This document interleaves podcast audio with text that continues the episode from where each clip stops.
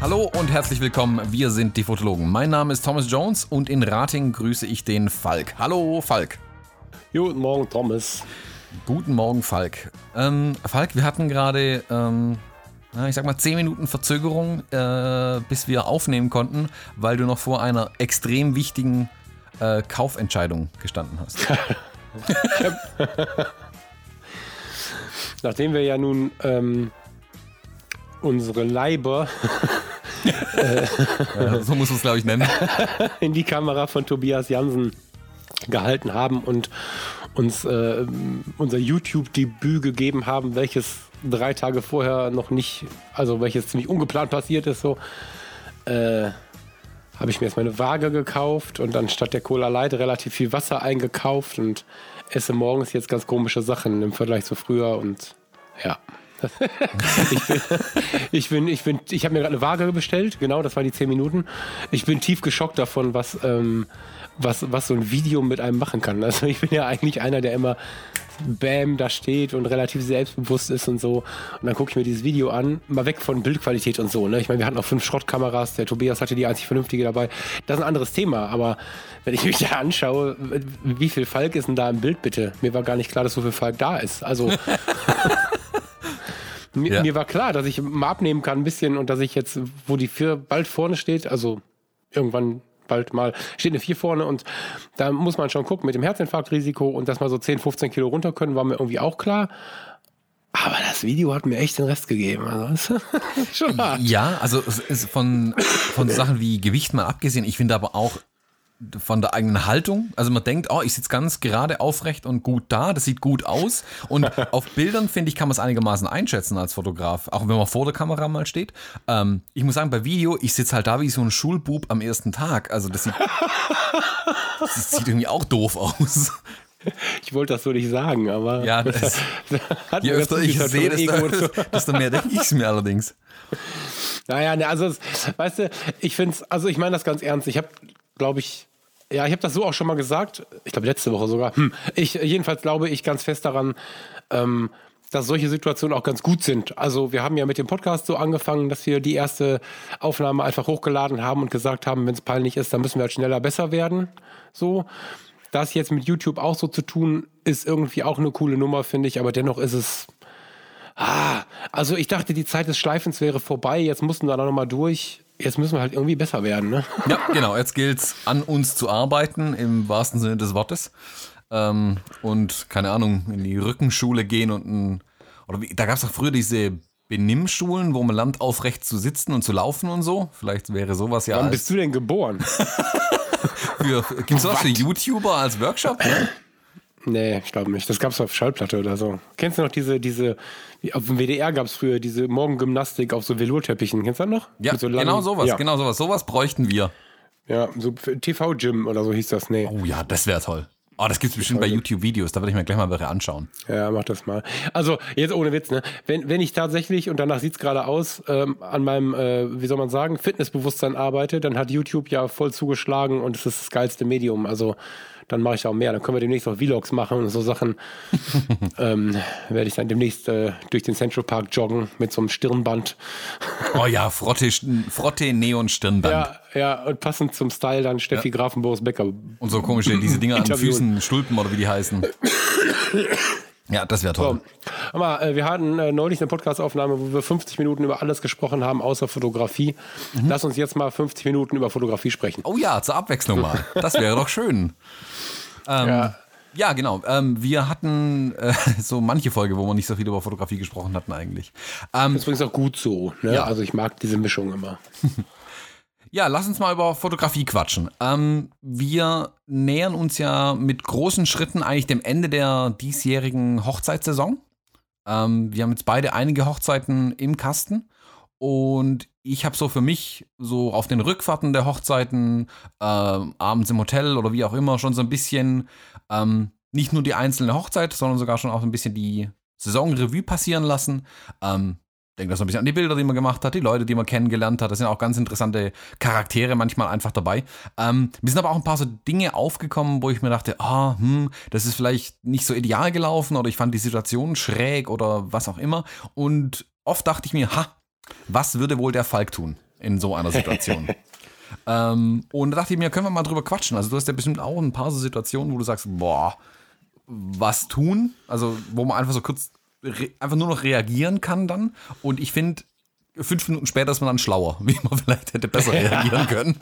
ähm, und ich finde es eigentlich ganz wichtig, sich darüber mal auszutauschen, weil ich glaube, also selbst wir zwei lernen ja immer noch ganz viel voneinander und ich glaube, dass alle unsere Hörer und Hörerinnen da auch noch viel davon lernen können oder lernen wollen vielleicht sogar, ähm, wenn sie uns zuhören. Also die werden einen Grund haben, warum sie uns zuhören. Und ich dachte mir, lass uns doch mal über ein paar Sachen quatschen, die wir so erlebt haben. Sehr gerne.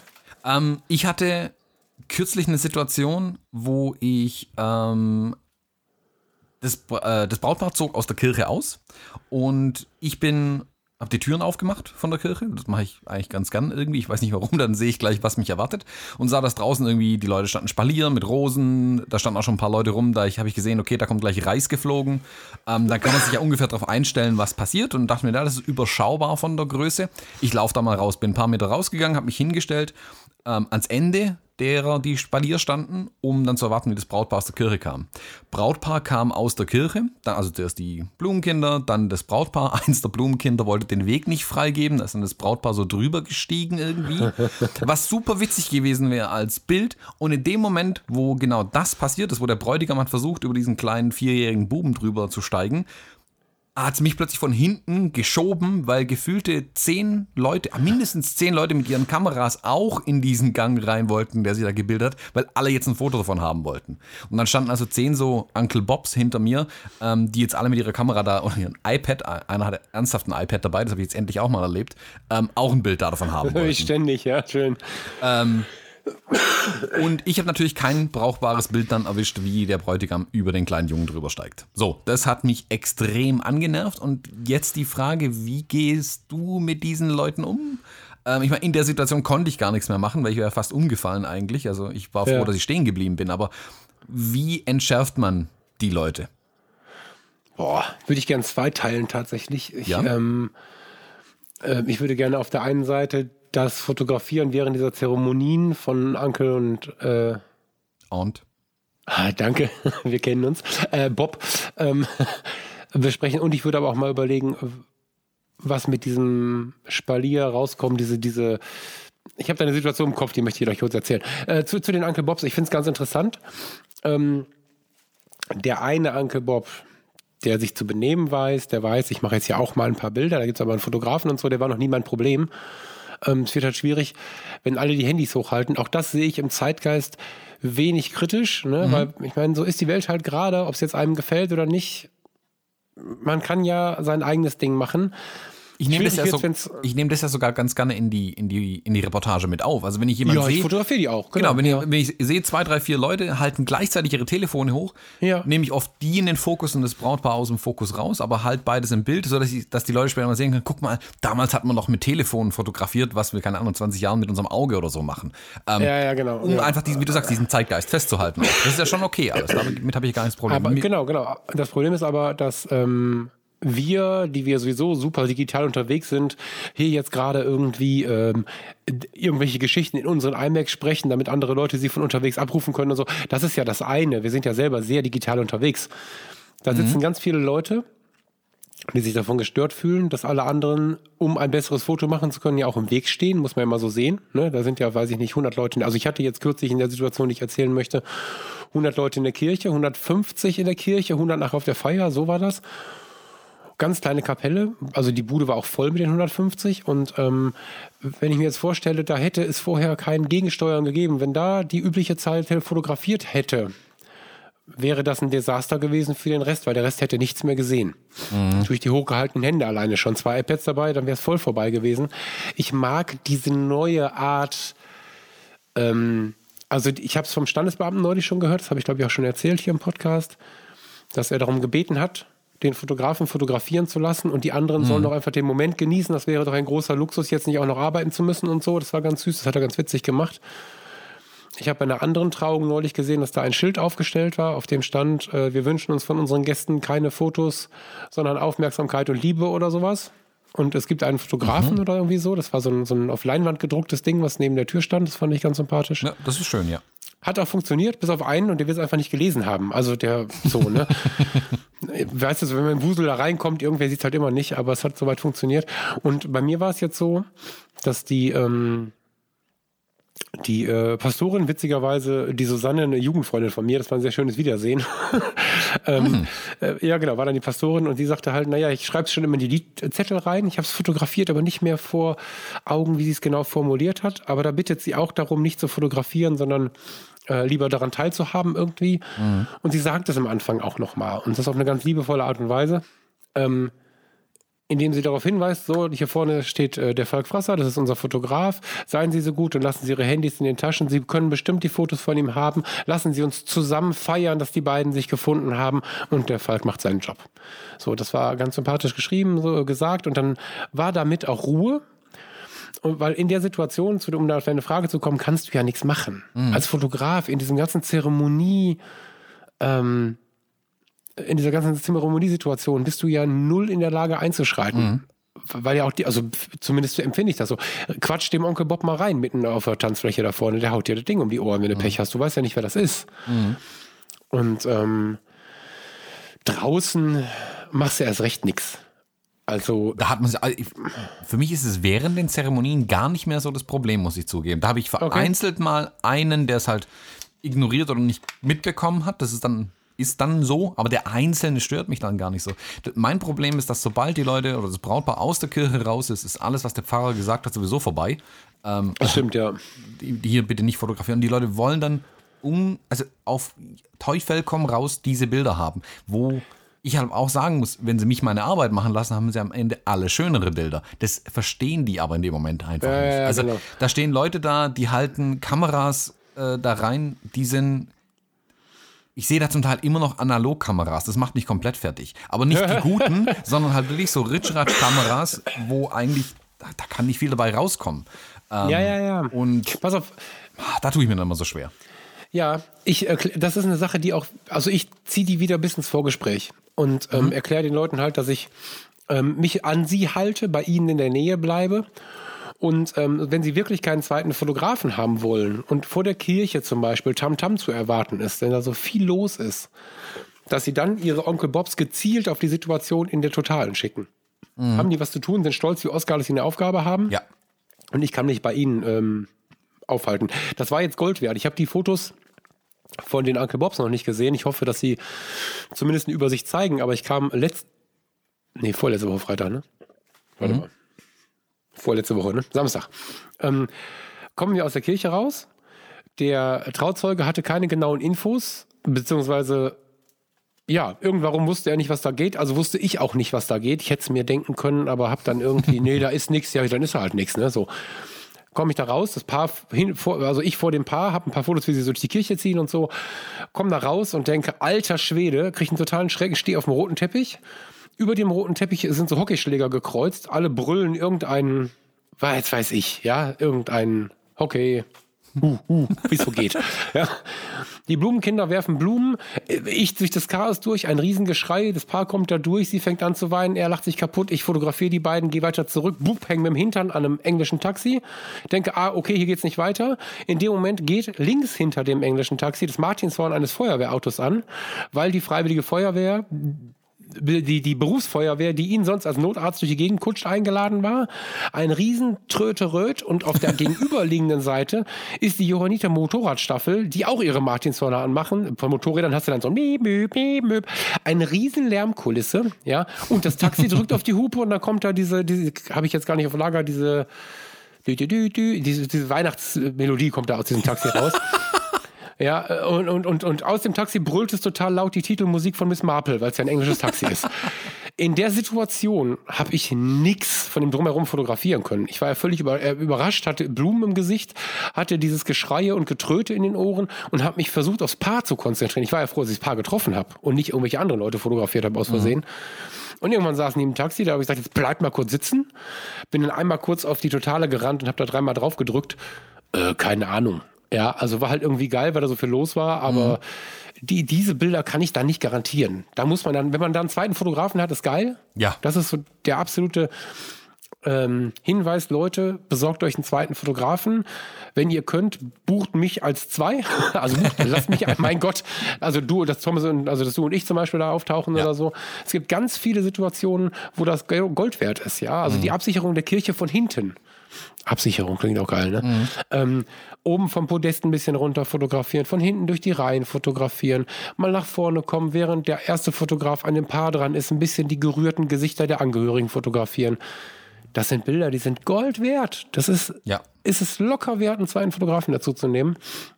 Und das gleiche auch, wenn du Fotos machen gehst, sind die Gäste alleine. Mit den Gästen in der Zeit ein bisschen Fotos machen, macht die Gäste wieder entspannt. Oder wenn die Gäste eh entspannt sind, mit zwei Fotografen Fotos machen, was kreativer wird. Also diese Situation, die du beschrieben hast, ist eigentlich nicht zu entschärfen. Ja. Wenn da zehn Uncle Bobs sich in den Weg stellen, dann ist es so. Hände hoch sollen sie machen. Ja, mhm. Sind nicht deine Fotos schade, dass sie es dem Paar versauen. Ähm, die, also es gibt andere Situationen, ich weiß nicht, ob wir da noch hinkommen, da können wir gerne nochmal gleich überlegen. Während der, des weiteren Tages ähm, habe ich so meine Art, wie ich mit den Leuten auch sympathisch umgehe.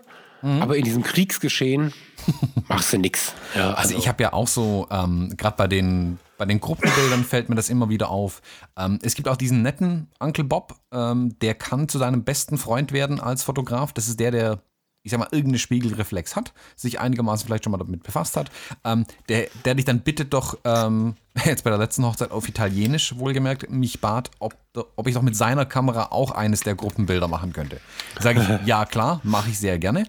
Ähm, und jetzt kommt der große Tipp an die Fotografen da draußen macht zuerst die Bilder mit eurer Kamera, weil sobald ihr die vom Gesicht runternehmt, rennen die ersten weg und dann macht die Bilder mit seiner Kamera. Dann habt ihr zumindest ja. euer Bild safe und dann müsst ihr sie halt nochmal zusammenscheuchen, um mit seiner Kamera ein Bild zu machen. Der ist euch ewig dankbar und wenn euch der später am Tag begegnet und ihr ihm irgendwie zu verstehen gebt, hey, rück mal kurz einen Meter zur Seite, geht der ohne zu fragen einen Meter zur Seite, weil ihr seid Best Buddies für diese paar, paar Stunden dann. Ähm, und er versteht dann auch deine Arbeit und deine Wichtigkeit. Eben weil du als Fotograf ihm auch einen Gefallen getan hast. Er hat jetzt auch ein Bild, ein Gruppenbild, das er quasi nicht gesteuert hat, sondern wo er nur seine Kamera abgegeben hat. Aber dann ist der Dufte mit dir. Die ganzen anderen mit den iPads und iPhones, die kann man meiner Meinung nach gar nicht mehr entschärfen. Also die, die doch, sieht man. Doch, ah, doch, also, doch, also doch. ich meine, wenn sie so geballt hinter einem stehen, also da kann man ja gar nichts mehr machen dann. Aber so die einzelnen, ich glaube, mit denen kann man ganz gut sich eigentlich arrangieren über den Tag hinweg. Du bist bei den Gruppenfotos gerade, ne? Äh, nö, da, da sind, das stören die mich auch nicht, wenn die da mit. Achso, ich habe gerade, hast du nicht gerade was von Gruppenbildern genau. gesagt? Nee, nee, also, ja. also ich meine, das da, so den ganzen da. Tag über, wenn die irgendwo rumlaufen mit ihren iPhones, das ja. ist mir dann ja auch alles wurscht. Bei den Gruppenbildern, da lass ich, wenn da fünf Leute mit iPhone, mit iPhones, mit irgendwelchen Smartphones stehen und Bilder machen, das ist mir völlig egal. Ich lasse sie dann alle machen. Ich lasse auch meine Kamera ganz bewusst nach unten gerichtet, dass alle vor, die da vorne stehen, wissen, ich mache gerade kein Bild und wenn die dann alle mal vorbei, fertig sind, die mit ihren Smartphones, dann hebe ich die Kamera, gebe nochmal zu verstehen, bitte alle nochmal kurz hierher schauen und dann mache ich mein Bild. Idealerweise gilt auch da, ich mache es zuerst, aber manche halten ja ihr Telefon einfach permanent oben. Also ich hatte gest gestern, vorgestern auch wieder die Situation, also, also bei der letzten Hochzeit, die Situation, dass ich einfach, ähm, dass ein paar dann plötzlich mit ihren Smartphones vor mir standen. Die haben mich einfach nicht gesehen, weil ich halt äh, auf, auf Knien quasi dastand, äh, um das Bild zu machen, oder auf Knien dastand, auf Knien gekniet bin, um die Bilder zu machen. Die sind einfach vor mich gelaufen. Und bis ihr dann jemand darauf hingewiesen hat, hey, äh, du stehst genau vor dem Fotografen. Ähm, Gibt es natürlich auch. Aber wie gesagt, das Gute ist ja, die, da meint es ja keiner böse. Also ich habe noch, glaube ich, noch nie einen gehabt, der jetzt meinte, oh, der Fotograf hat keine Ahnung, ich mache mal lieber ein paar Bilder. Ähm, das habe ich ja zum Glück noch nie gehabt. Also ja, die gibt es schon, aber die, also die habe ich auch schon einmal gehabt. Ja, ja einmal habe ich so einen gehabt, ja. Aber mh, mm, also mir ist es, ich versuche die mit viel Humor äh, gleichzeitig auf meine Seite zu kriegen, aber auch so ein bisschen vorzuführen. Also das, das merken die ganz schnell. Wenn ich, also die Gruppenbildsituation ist ja für einen Fotografen immer eigentlich gar nicht so richtig einfach, weil du bei einem Gruppenbild den Fotografen nur schwerlich raushängen lassen kannst. Wenn du, also du, da musst du eher mit den Menschen umgehen können, die die Menschen formen, dann drehst du mhm. eine Blende was höher, äh, tiefer äh, und, und höher, tiefer, du schließt die Blende mehr und ähm, machst halt ein Bild. Also es ist halt fotografisch nicht so richtig anspruchsvoll, hat mich jahrelang auch eher genervt. Inzwischen ist es aber der Moment, wo ich die Gesellschaft spätestens, wenn ich sie nicht vorher schon habe, in den Griff bekomme. Und das meine ich jetzt ganz positiv und lieb, mhm. weil ähm, äh, ich hatte einen, also das war echt nicht schlecht, der Typ war echt der Hammer. Da war so ein Mensch dabei, der mir die ganze Zeit, mach mal hier, mach mal da, mach mal da. Und ähm, der, der hat wirklich, wirklich penetrant reingequatscht in jedem Moment, wo ich gestanden habe. Hier ist aber ein Schatten, willst du wirklich von da und so. Dann bin ich irgendwann, ähm, habe ich die Kamera runtergenommen, bin zu ihm gegangen ohne Worte. Die gesamte Gesellschaft schaute mich an, was passiert jetzt, habe ihm meine Kamera in die Hand gerückt, ähm, habe mich auch in die Gruppe gestellt und gelächelt und dann guckt er so rüber so zu mir. Also ich stand ja dann in der gleichen Reihe. Sagt er, Entschuldigung, was soll ich machen? Ich sag, die Fotos. Sie wissen doch besser, wie es geht. Seien Sie so gut, machen Sie mir ein paar Fotos vor, vielleicht habe ich dann bessere Ideen. Dann hat sich die ah, gesamte schön. Gesellschaft weggebrüllt. Also das ging mit dieser Gesellschaft, das war mir relativ klar. Du musst natürlich Vorsicht, ne? nicht, dass das jetzt jeder nachmacht. 90 Prozent werden damit ein Problem kriegen. Mhm. Du musst natürlich eine Gesellschaft haben, wo das passt, aber in abgeschwächter Form geht das ja auch dann. Ne? Und er ging dann erst einen Schritt nach vorne, merkte auf dem Weg nach vorne, das ist ganz schön peinlich, machte den Bogen, gab mir das und sagte, nee, ich glaube, Sie machen das besser. Ich sage, ach so, ja, nee, kein Problem. Es klang nur gerade so, als wenn Sie die Bilder machen wollten. dann ist er nicht in die erste Reihe, wo er gestanden hat, sondern in die zweite Reihe zugegangen und ich habe den ganzen Tag von ihm nichts mehr gehört. Mhm. Ja. So, der war echt aggro so, ne? Ja. Und ähm, das ist das eine, wenn einer so zickig ist, aber auch die ganzen Smartphone-Typen. Also wir treffen uns zum Gruppenbild. So erstmal muss ich jetzt gucken, dass die mir zuhören, dass, das, dass die Gruppe mich anguckt und es ist immer ganz geil, Leute vorzuführen. Also wenn ich jetzt zwei frage, ähm, ob sie ähm, gleich ein bisschen Zeit alleine haben wollen, die können wir ihnen gerne geben, dann gucken sie alle an, dann werden die rot, dann sind die schon mal still. Alle anderen denken dann, wenn ich jetzt weiter laber, kriege ich auch so einen Spruch und dann macht er mich auch lächerlich. So, und in dem Moment, also liebevoll natürlich, ne, aber habe ich schon eine gewisse Ruhe drin und wenn dann hinter mir 8000 Leute stehen, ähm, dann sage ich, äh, irgendwie passt mal auf, liebe Leute, wollt ihr erst äh, Fotos machen oder nee, nee, nee, und dann gehen die schon einen Schritt zurück und sagen, um Himmels Willen, Entschuldigung, wollt nicht stören und so. Dann sage ich, machen wir einen Deal zusammen, ich mache ein Foto, ihr geht ganz auf die Seite, dann gehen die auch alle sofort ganz auf die Seite. Dann bitte ich alle nur in meine Kamera zu gucken, mache die Fotos und dann habe ich aber vorher schon gesagt, bleibt mal stehen für die Leute, damit die auch noch ein schönes Foto kriegen. Und dann gebe ich denen noch ein bisschen Hinweise, wo sie am besten machen, ein bisschen höher, ein bisschen tiefer. Bin dann gleich so für eine Minute der Coach von den ganzen Handyleuten. Dann haben die ein cooleres Bild. Bei zwei Leuten rede ich noch rein, warum das cooler ist. Mhm. Dann lieben die mich. Und mhm. so nehme ich das dann dem Tag, um die so ein bisschen rumzukriegen irgendwie. Ähm, und damit sie mir nicht auf den Sack gehen. Weil wenn sie, ich habe sie früher oft stehen gelassen mhm. und einfach fotografiert und habe mich dann bei den Gruppenbildern immer gewundert, warum so ein paar Blicke so scheel aussehen.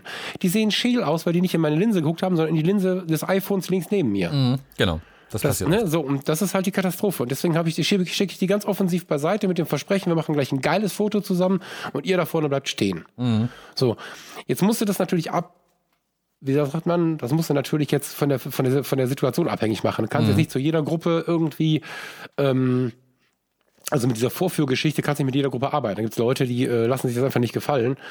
Aber meistens klappt das in der härteren oder auch weicheren Form. Das ich, ist was. Ich glaube, gerade die Gruppenbilder ähm, oder halt diese das ist ja auch eine Situation, die irgendwann nach dem Sektempfang entsteht, wo die Bilder mit dem Brautpaar gemacht werden, wo genau. Gruppenbilder gemacht werden und, und, und. Ich glaube, das ist eine der Situationen, wo einem am meisten klar wird, dass ähm, Hochzeitsfotografie, das ist einer der Momente, die mit Technik am allerwenigsten zu tun haben. Da ist mhm, absolut, absolut, wichtig, mit den Menschen umgehen zu können. Da ist Technik absolut zweitrangig in dem Moment. Also, Menschen, Gruppendynamik, genau, Gruppendynamik, genau. die einschätzen können, die wirklich in Sekundenbruchteilen zumindest eine grobe Einschätzung von den Leuten zu kriegen. Kann ich dem einen komischen Spruch äh, an die Stirn knallen? Lacht er dann oder wie auch immer? Ja, ähm, genau, genau. Oder lachen zumindest die anderen. Oder lachen zumindest die anderen. Also kriege ich die Situation dadurch irgendwie mit dem Lachen am Ende entschärft oder muss ich jetzt wirklich kurz auch, äh, hinlaufen, dem einfach kurz ruhig sagen, du, hey, ähm, oh, hör bitte auf, lass es sein, ich, ja. muss, kurz, ich muss hier kurz arbeiten. Ähm, ja. Das muss man dann einschätzen können und entsprechend reagieren können. Ich glaube, das lernt man dann über die Jahre auch. Also da habe ich mittlerweile gar keinen Stress mehr damit. Ich weiß, vor vielen Jahren hat mich das noch mit am meisten gestresst, die Situation. Das weiß ich noch, das immer so eine der unangenehmsten Situationen für mich war. Ähm, weil ich, also die Gruppenbilder schon nicht so super spannend fand, meistens. Ähm, und dann eben die, ähm, ich sag mal, diese, ja, die, die, die Uncle Bobs dann eben zu entschärfen waren. Das war so eine Doppelbelastung in dem Moment einfach. Mittlerweile mag ich die Situation eigentlich, weil wie du sagst, das ist die Situation, in der ich ganz viele auch kennenlernen kann, weil ich dann mit vielen genau, auch mal genau. spreche und sage dann, hey, die junge Dame bitte in die erste Reihe, damit meine ich meistens die älteste anwesende Oma, ähm, mhm. dann lacht die auch, dann findet die mich eigentlich meistens auch schon irgendwie dufte oder lacht halt mal kurz und dann, so kann man die Leute ja so ein bisschen zum ersten Mal ähm, greifen, sage ich mal. Weil Genau. während im Sektempfang sind alle noch mit sich ein bisschen beschäftigt. Die haben dich zwar in der Kirche alle gesehen oder während der Trauung zwar alle gesehen, aber jetzt kann man das erste Mal mit denen in, in die Interaktion gehen. Da kann man sich's versauen, das ist kritisch, ähm, oder man kann es richtig gut machen für den Rest vom Tag. Ja. Ja, du, was ich auch genau so wie du sagst, und wenn wir, es ist immer so eine Frage, wie gehen wir in die Dinge rein? Und es ist ja gerade sehr in, das muss man einfach mal so sagen, in den verschiedenen Hochzeitsgruppen, die wir so haben, äh, in, bei Facebook und äh, allen möglichen anderen Möglichkeiten, wo wir uns mal so gegenseitig erzählen können, wie die Welt so läuft. Der Uncle Bob ist äh, zu negativ belichtet, finde ich. Also der, der Uncle Bob ist ja meistens ein netter Kerl, der ja keine bösen Absichten hat. Es gibt natürlich, äh, wie es bei Menschen so üblich ist, zwischendrin immer mal einen Deppen, das ist nicht die Frage. Aber mit so einem Negativbild da ranzugehen, ähm, wie es manchmal in der einen oder anderen Gruppe, und ich meine jetzt keine bestimmte Gruppe, also nicht, dass jetzt irgendwer meint, äh, ich will auf ihm rumbashen, das stimmt nicht. Das ist so ein allgemeines Bild, was ich habe. Wenn ich mal versuche, den Uncle Bob nicht als Störenfried zu sehen, sondern als Kommunikationsmöglichkeit. Ne, ich kann ja auch prima über und mit ihm kommunizieren. Das ist ein, äh, er ist auch ein Bindeglied. Die Ge- Gesellschaft kennt ihn und ähm, wenn ich mit dem äh, Best Buddy mache und Kumpel mache und so, das kann man ja humorvoll machen. Und man kann ihm auch ganz humorvoll zeigen, pass auf, ich bin hier der Herr im Ring, wir können immer zusammen geile Nummern machen. Das ähm, funktioniert meistens. Ja, also ich sag auch immer so wieder, negativ denken. der kann dein bester Freund werden auf der Hochzeit. Der kann dir echt noch hilfreich sein am Ende des Tages. Wie gesagt, manchmal sei es nur, dass er eine Totale einfängt, wo du zu nah dran bist für, den, für eine Totale. Dass du einfach sagen kannst, Genau. okay, oh, ich weiß, der hat davon jetzt auch ein Bild. Ähm, oder auch, dass er dir tatsächlich wirklich mit der Hand helfen kann, ein Stück weit. Also ich habe da, Ja, ja. ich habe dir auch schon wirklich dazu genommen gesagt, hey, ähm, guck du mal, dass die Leute da hinten hinter den Gruppen weggehen, weil es läuft da immer wieder einer dann quer hinter der Gruppe durchs Bild, weil er was nicht sieht oder so. Also Kannst du mir was holen? Kann, hier, meine berühmte Kameratasche. Ne? Da gab es neulich mal ein total Genau. geiles Posting, wo dann plötzlich alle ihre Kamerataschen äh, gezeigt haben, die in irgendwelchen Bildern rumstehen. Das es scheint nicht mein einziges Problem. Also ich scheine nicht der Einzige zu sein, der so ein Problem hat. kannst du mir eben die Tasche aus dem Bild nehmen, kannst du mir eben der Dame da hinten sagen, was weiß ich, ja. Und das machen die halt gerne. Mhm. Ja. Und ähm, das sind halt ganz normale Gäste, die einfach fotografieren können. Genau. Und wir mit unserem komischen Stolz, das ist ja oft das Problem, Mhm. dass, dass dieses Uncle Bob-Gemecker gegen den Stolz kommt. Es gibt Uncle Bobs da draußen, die sind genauso gut wie wir, was die fotografische Leistung angeht. Die haben vielleicht keine Erfahrung mit Hochzeiten, die haben vielleicht in der Kommunikation oder in solchen Dingen irgendwie natürlich nicht die Erfahrung, weil sie es nicht so oft machen. Aber wenn man sich so ein einzeln gemachtes Porträt von denen anschaut, muss man einfach manchmal ganz ehrlich sagen, oh, das ist richtig geil, was du da gemacht hast. Und da haben viele Kollegen ein Problem mit. Und das würde ich einfach empfehlen, mal zu überarbeiten und nicht als Problem zu sehen, sondern als Möglichkeit zu sehen, dann ist das alles gar nicht mehr so schlimm. Genau. Also ich hatte jetzt bei der letzten Hochzeit zum Beispiel, saß ich dann abends äh, am Tisch zum Abendessen und an dem Tisch saß einer, ein Jüngerer, der wird, ich würde mal sagen, noch keine 30 gewesen sein, der sich total für Fotografie interessiert hatte und der hatte mir auch gesagt, nachdem er mich in der Kirche gesehen hatte, ähm, bei der Trauung, hat er sich gedacht, nö, dann lässt er den, seine Kamera zu den Rest vom Abend in der Tasche, braucht er ja nichts mehr machen, ich bin ja da. Und hat sich dann aber mit mir während dem Essen total angeregt über die Fotografie unterhalten. Also der fand es total spannend und interessant und wollte das auch ähm, ja, einfach wissen, wie ist das, was mache ich, wie lange mache ich das und, und, und, und, und, und fand das alles total ganz spannend. Ähm, hätte ich dem jetzt von Anfang an irgendwie böse Blicke geschenkt, wäre das reichlich blöd gewesen, wenn ich am Abend dann neben ihm gesessen wäre. Also, Ja, aber auch von der eigenen, stimmt total und von der eigenen Einstellung her. Also böse Blicke finde ich ja sowieso völlig unmöglich auf einer Hochzeit. Ich bin da als Fotograf und nicht als Stimmungsvermieser. Aber ähm, auch so im Umgang, wenn er jetzt kommt und fragt mich aus und ich habe den ganzen Tag schon Groll auf den, dann nervt er mich halt. Wenn der als netter Kerl kommt und ich habe mir da vorher nicht so einen Stress gemacht, dann freue ich mich über ein nettes Gespräch. Also auf jeder Hochzeit erzähle ich oder mu- muss ich, werde ich gebeten, keine Ahnung, erzähle ich von, von, von mir und der Fotografie, aber auch immer wieder hätte ich ein Kamerageschäft, könnte ich auf der Hochzeit relativ viel vermitteln. Ja, also wie oft ich gefragt werde. Ich habe ernsthaft überlegt, ob wir hier bei den Fotologen nicht bald mal zusehen sollen, unsere Ausrüstung, Taschen und so ein Kram und so ein paar Tipps irgendwie einfach mal an so eine Seite zu legen, weil es immer wieder zu der Situation kommt, dass die Menschen nach genau diesen Dingen fragen. Weißt du, wie ich Ja. meine? Also ich habe früher immer gesagt, oh, das möchte ich nicht, das ist Verkauf und so.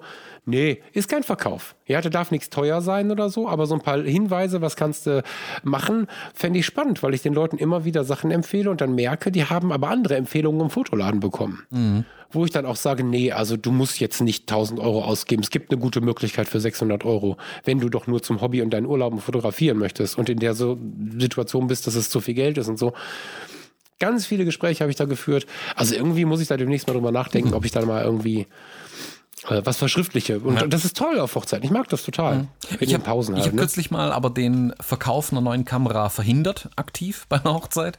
Ähm, Okay. Ich wurde auch gebeten, ob ich nicht, also es war ein Pärchen irgendwie, ein jüngeres, ob ich mit ihrer Kamera nicht eben schnell ein Bild von ihnen und dem Brautpaar machen könnte. Ich meinte, ja klar, kein Ding. Hab mir die geschnappt, das war eine Canon 600, 700 irgendwas, also eine von den dreistelligen Canons irgendwie. Ähm, durchgeguckt und gemerkt, boah, das ist völlig unscharf, versucht zu fokussieren, bleibt unscharf. Gedacht, okay, was ist da falsch? Ah, okay, oben Diopter verstellt. Den Diopter kurz auf Null gedreht, durchgeschaut, knackenscharf, Bild gemacht, ihr zurückgegeben. Und dann habe ich halt gefragt, weil kann ja sein, dass ich es jetzt verstellt habe, aber einer von beiden ist Brillenträger und hat es bewusst so verstellt. Also habe ich kurz gefragt, trägt einer von euch beiden eine Brille eigentlich? Da haben die mich ganz verwundert angeguckt. Ich meine, ja, äh, der Diopter an der Kamera war verstellt. Haben sie mich mit noch größeren Fragezeichen angeguckt? Ich meine, Ja, ist genau. alles unscharf gewesen. Meinte, ja, sie haben schon gedacht, da kommen, also die Bilder sind immer scharf, aber man sieht nur noch unscharf. Meine ich, okay, ich habe es gerichtet, könnt ihr so lassen. Und dann haben sie gemeint, ja, sie wollten sich schon eine neue Kamera jetzt deswegen kaufen. Ja, ja, ja. Also, Ja. wie gesagt, da entstehen ja total nette Gespräche dann auch immer bei solchen Sachen. Und da muss man halt Ja, einfach, ja. man muss halt mit den Leuten einfach in die Kommunikation gehen. Dann ist es meistens eigentlich ganz easy. ja. Aber lass uns doch mal bei den Kameras äh, und der Technik so ein bisschen bleiben. Ähm, ich hatte jetzt ja, ah, ich habe jetzt so hm, mal, drei Viertel meiner Saison durch und Jetzt muss ich rummeckern gleich, aber mach mal, ja. ähm, und habe ja jetzt so langsam aber sicher kann ich mal ein bisschen Resümee ziehen, ähm, was meine Fuji-Kameras angeht. Da hatten wir ja einige Fragen dazu bekommen, die unsere Episode 6 war es, ähm, wo wir darüber auch gesprochen hatten, über die Fuji-Kameras. Die ging ja komplett durch die Decke und bleibt, glaube ich, eine unserer meistgehörten Folgen ähm, bis heute. Ähm, Spannenderweise, ja. Spannenderweise. ähm, und ich habe auch immer wieder Fragen dazu bekommen, wie das denn wäre. Auch auf den Hochzeiten bekomme ich die Frage ständig gestellt, ähm, was das denn für Kameras wären, weil die bei den normalen Menschen, also nicht Fotografen, noch nicht bekannt sind. In Fotografenkreisen sind sie ja mittlerweile sehr bekannt. Ähm, von da bekomme ich aber oft die Frage, ähm, taugt das was? Ja, nein. Ich sehe auch in den Fuji-Gruppen und Fuji-Foren, ähm, da wird wieder viel verkauft. Also viele Fotografen haben jetzt auch ihre Saison durch und sagen, ne, nee, ist nichts für mich. Da ist gerade viel auf dem Markt. Also wer Gebrauchtkameras sucht, kann jetzt zuschlagen. Ähm, ich muss sagen, ich bin extrem zufrieden mit den Kameras.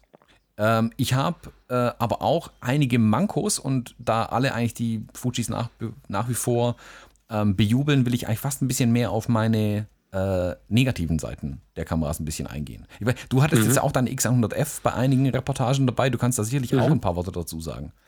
Ja, bestimmt, ja. Also, ähm, ich fahre vielleicht das äh, ein bisschen ein wenig ein eigenartigeres Setup, habe ich festgestellt, weil ich habe eine XT2 und eine X Pro 2 an mir dran.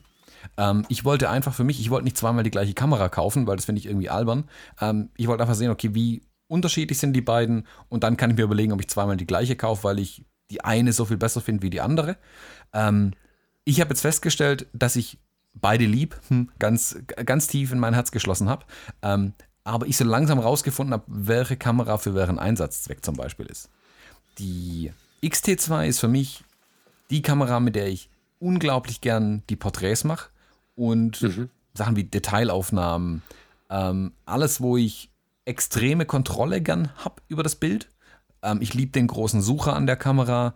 Ähm, schön ist natürlich, dass ich den, äh, den Batteriegriff unten dran habe. Das macht die Kamera ein Stück weit größer. Äh, für solche Sachen auch ein bisschen geeignet und ich kann dort auch mit den großen Objektiven zum Beispiel hantieren. Die X Pro 2 hingegen liebe ich als Reportagekamera. Zum einfach durch die Gegend rennen mit einer kleinen Kamera und ja, flink schnell zu sein ähm, und mit der die Bilder zu machen. Da ist auch der optische Sucher wieder genial. Ähm, dafür liebe ich die Kamera. Die aber auch gerne mit den etwas ähm, weiteren Brennweiten. Also 23, 35 Millimeter, sowas um den Dreh rum. Da habe ich die Kamera ähm, meistens mit ausgestattet zum Beispiel. Wie ist es bei dir mit deiner X100F? Wie viel kommt die zum Einsatz? Oh, ja, äh, auf den Hochzeiten immer. Aber ich bin in der, also es ist für mich eine extrem glückliche Situation, dass es Canon diese Saison nicht auf die Reihe bekommen hat. Ich, du hast gesagt, ich muss Canon sagen, alles andere wäre doof, ne? Ja, ja, Canon. Canon. ich, also zur Erklärung, ähm, ich bin immer auf der 5er-Serie gefahren, äh, habe irgendwann im Notfall, da war die Mark III, 5D Mark III gerade äh, wie sagt man, en vogue. Ähm, ist mir eine Kamera zerschossen. Ich hatte nicht genug Kohle und keine Versicherung, das mal eben zu richten und habe mir vor einer großen Reportage, die vier Tage dauerte, eine 6D gekauft, um zu schauen, dass ich da irgendwie drüber komme. Ähm, bin aufgrund der deutlich besseren äh, Hoch-ISO-Leistung, also die, die rauscht viel weniger bei, äh, bei wenig Licht, äh, bin ich bei der 6D geblieben und dachte mir, jetzt musst du mal gucken, was die 5er-Serie so bringt oder die 6D Mark II bringt. Nichts von beidem überzeugt mich momentan so richtig. Da bin ich ganz froh drum, weil ich überhaupt nicht weiß, was ich machen soll. Ich habe jetzt also die 6D ähm, um den Hals. Über die 6D Mark II müssen wir gar nicht reden, so schlimm ist das, ne? Ähm, also die 6D macht einfach bessere Bilder als die 6D Mark II und damit ist für mich, äh, müssen wir nicht kein Wort weiter darüber verlieren. ähm, 5D Mark IV ist vielleicht reizvoll, aber ich bin gespannt, was da sonst noch kommt. Da sind noch zwei Ankündigungen draußen. Lange Rede, kurzer Sinn. Ich bin unsicher, was bei Canon passiert und das ist momentan gut so, weil ich auch unsicher bin, wie ich zu Fuji stehe. Ähm, momentan laufe ich auf den Hochzeiten mit der Canon EOS 6D und äh, jeweils einem Objektiv drauf. Das ist momentan nicht das 35er, weil das meistens ähm, durch die Fuji abgedeckt wird, diese Brennweite. Sondern auf der 6D ist meistens das 50 mm 1.4 Art von Sigma oder das 135 2.0 L von Canon. Ähm, das Ding äh, muss ich aufpassen, dass ich das an meiner Kamera nicht festrostet, weil ich es so liebe. ähm, hab halt dann zwei Brennweiten. Hab äh, passend zu meinem, zu meinem Outfit witzigerweise die äh, X100F um Hals. Werd darauf regelmäßigst angesprochen, auf dieses hübsche Ding. Das ist ganz witzig. Ähm, nur wenn die äh, Gegenlichtblende drauf ist übrigens. Ohne finden die Leute die hässlich. Das ist auch ein geiles Gimmick, finde ich. Und um, den, um die Schulter habe ich die ähm, 6D. So. Ähm, zwei, verschiedenes, zwei verschiedene Erlebenssituationen. Was ich nicht mag, ist, das wird ja mit der X Pro und mit der XT einhergehen. Dieses ständige Schauen, wie stelle ich das jetzt ein? Welches Display will ich gerade haben? Muss ich sie jetzt immer ausmachen oder nicht? So, das, das geht mir schon auf den Sender. Dass ich einfach ähm, Strom spare, wenn ich mir alles auf das Mini-Display packe, dann aber nicht mal eben aus der Situation heraus wie mit der Canon drauf gucken kann. Weißt du, was ich meine? Also, wenn, man muss dazu erklären, wer noch keine Fuji hat. Du kannst es halt so einstellen, dass der Augensensor vom großen Monitor auf den kleinen Monitor wechselt, wenn du äh, in den Sucher guckst. Du kannst das aber zum Stromsparen auch so einstellen, dass du nur den kleinen Monitor im Sucher benutzt, um auch dein Menü zu verstellen und so. Und für eine Hochzeit ist das eigentlich zumindest bei der X100F angeraten, weil dann hält es einfach länger, der Akku. Ist Akkulaufzeit für dich ein Problem bei der X100F? Nicht, wenn ich so eingestellt habe, wie ich es gerade gesagt habe, dann habe ich aber auch keinen Blick aufs Display hinten. Dann habe ich nur das Display im Sucher. Ähm, wenn ich das vergesse, ist der Akku in gefühlt 10 Minuten leer. Ne? Also ich hatte jetzt einmal die Situation, dass mir äh, während der, des Sektempfangs, glaube ich, äh, mir nur noch 50 mm zur Verfügung standen, weil die X100F zur falschen Zeit leer war. Das hatte ich ganz anders im Hinterkopf, weil ich in irgendeiner Stelle sie nicht ausgemacht habe. Und das ist was, was mich für ein Arbeitstier schon extrem nervt. Also da ähm, muss ich sagen, auch, auch der Blick durch den Sucher nervt mich. Ähm, Der elektronische Sucher? Der elektronische Sucher, über den ich mich eigentlich gefreut habe, weil du ja nicht mehr so viel überbelichtest. Also du weißt ja, oder unter, oder also du kriegst halt eher mit als mit der, als mit der Spiegelreflexkamera, wenn du dich äh, einfach verschossen hast. Wenn du einfach eine Lichtsituation vielleicht falsch eingeschätzt hast oder so, kriegst du es eher mit. Das ist ähm, eigentlich ganz angenehm, gerade so, wenn du in so einem Kriegsgeschehen bist, wie wir gerade besprochen haben, wenn du aus der Kirche rauskommst und alle möglichen Vereine werfen mit ihren Spielzeugen, dann ist äh, der Blick durch den elektronischen Sucher eigentlich schlauer, weil du dann, also ich schieße da mit der Kamera blind, mit der Spiegelreflexkamera, während ich in- im elektronischen Sucher ja trotzdem noch mal eine kleine Nachschau und eine Vorschau bekomme. Ja. Ähm, dennoch ist der direkte Blick durch die Spiegelreflexkamera irgendwie im Arbeitsmodus, im Reportagemodus cooler. Ich kann, kann dir das nicht so richtig beschreiben, aber ähm, richtig gewöhnt habe ich mich an die X100F nicht. Ich mag sie. Ich glaube, ich werde sie auch behalten. Wenn mir morgen jemand eine Leica M gibt mit Autofokus, verkaufe ich das Auto und kaufe mir eine Leica M mit Autofokus. das ist halt das Problem dabei. Aber da könnte ich halt vernünftig durchschauen, weil wenn ich jetzt so durch den Sucher gucke bei der X100F, befriedigt mich das auch null. Also, ähm, ha, ich weiß noch nicht. Ich bin echt unschlüssig. Ich hoffe, ich bete ein bisschen, dass Canon noch eine richtig geile Idee hat. Ich wüsste aber nicht mehr, woher die jetzt kommen sollte. Also, die 5D Mark IV ist draußen, das ist okay. So, als Arbeitstier. Ähm, die äh, 6D Mark II ist eine Frechheit, die können wir beiseite schieben. Was soll da noch kommen? Die haben noch eine größere Ankündigung gemacht, aber pff, DSLM sehe ich bei denen nicht. Und dann habe ich wieder das Sucherproblem. Mhm. Also, ich sehe mich schon die 5D Mark IV bestellen. Ich weiß es noch nicht. Ich mhm. bin ähm, unsicher. Also ich ja. muss mal, also äh, ich gehe mal kurz auf ein paar Punkte von dir ein. Äh, die Akkulaufzeit ja, zum einen. Ich habe das bei mir gnadenlos optimiert mittlerweile. Das ist aber eine ganz klare ähm, Muscle Memory Geschichte. Also ich schalte die Kameras immer aus, sobald ich sie vom Auge wegnehme.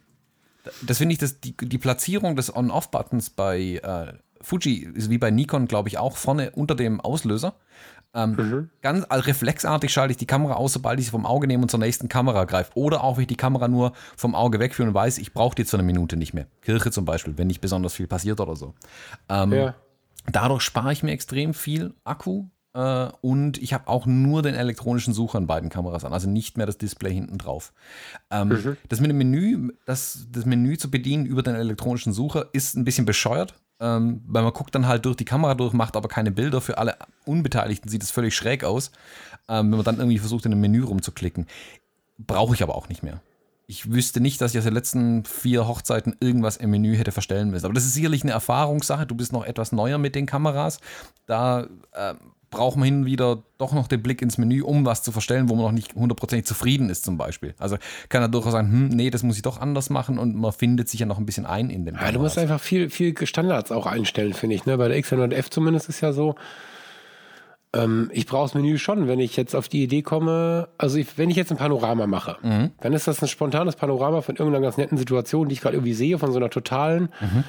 Da mache ich jetzt kein Zampalo mit irgendwie Stitchen und Lightroom und dann nehme ich so eine Fuji in die Hand, mache einen Panorama-Modus an und schieße dann JPEG als Panorama. Mhm. Fertig. Reicht in der Qualität tausendmal. Mhm.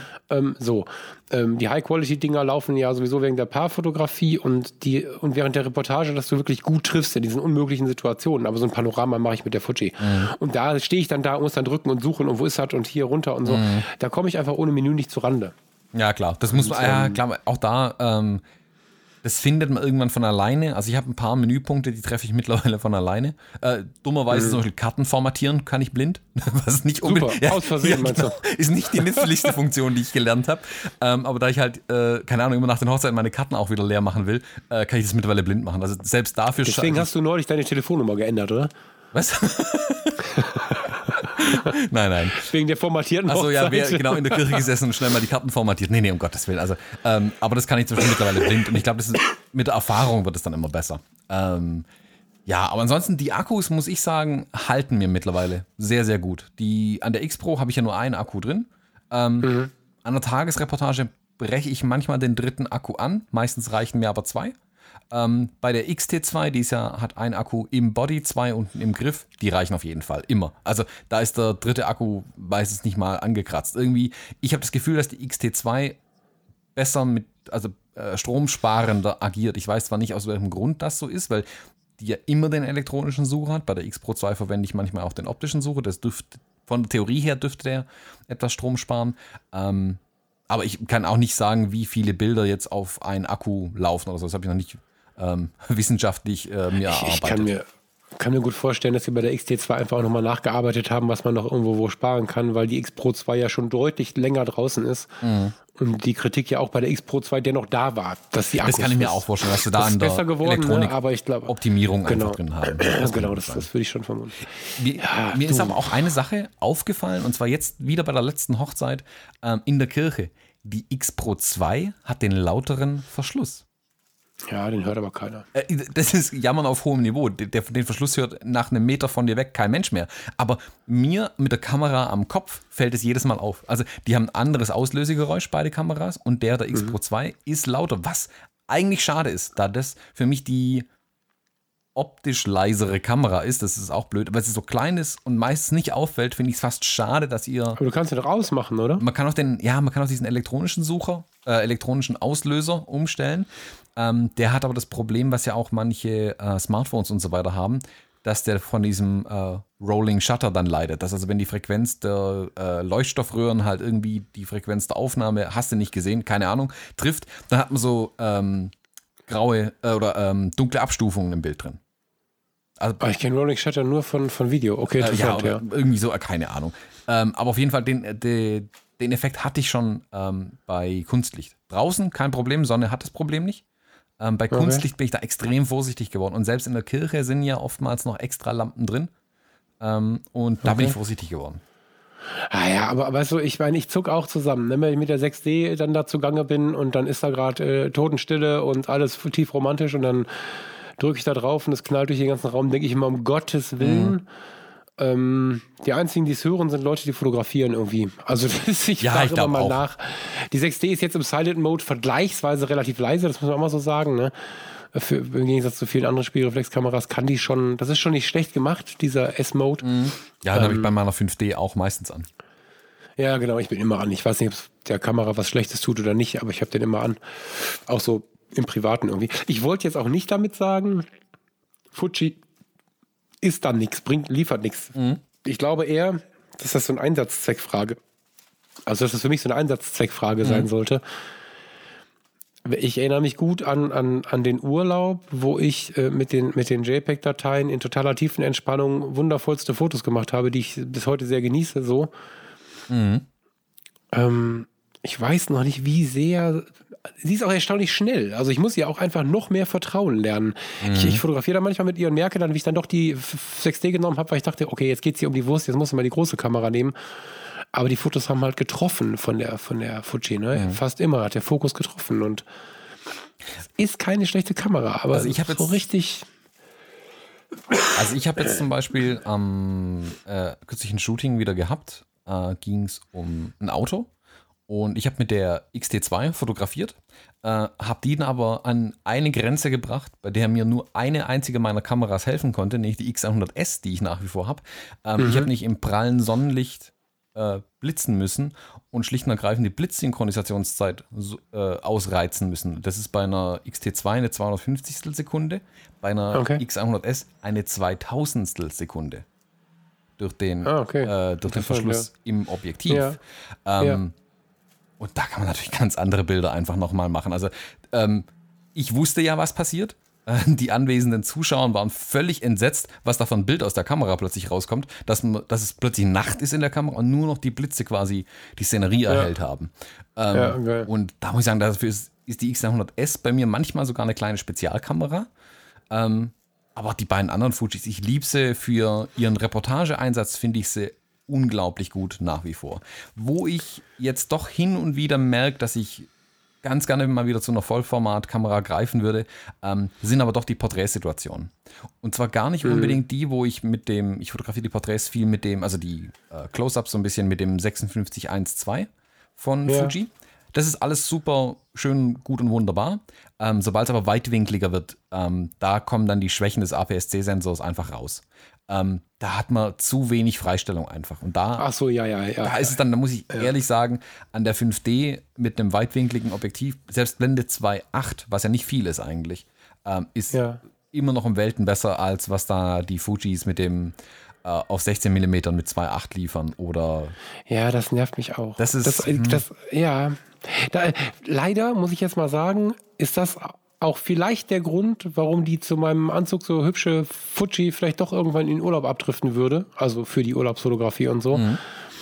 Wenn ich mir die 35 mm 1.4 Bilder mit dem Sigma Art angucke, sind das einfach unfassbar geile Bilder, zumal du mit dem Sigma Art ja wirklich Offenblende fotografieren kannst. Ich weiß nicht, was die Menschen, die gegen die Sigmas meckern, da alles erleben, wie sie an ihre Unschärfen kommen. Es gibt ja, vielleicht sind es aber auch wieder nur die, die ein Problem haben und die meiste, das meiste Volk ist zufrieden. Ich weiß es nicht. Also ich kenne sehr, sehr viele Leute, die unfassbar zufrieden damit sind. Ich musste da nichts einstellen. Ich habe die äh, gekauft und kann sie mit 1.4 offenblendig das 50er und das 35er benutzen. Wenn ich mir jetzt vorstelle, ich hätte zweimal Vollformat an der Hose und das ist einmal ein 35er und einmal ein 50er, dann, dann ist die Fuji raus. Wegen dieser Blende 2 auf APS-C. Das ist einfach nicht so viel. Da ist nicht so viel Effekt drin. Ja. Leider. Also ich habe dafür Ja. gemerkt, dass meine Fotografie, ich war, ich war vorher aber auch schon nicht der Weitwinkelfreund, muss ich zugeben. Ähm, Okay.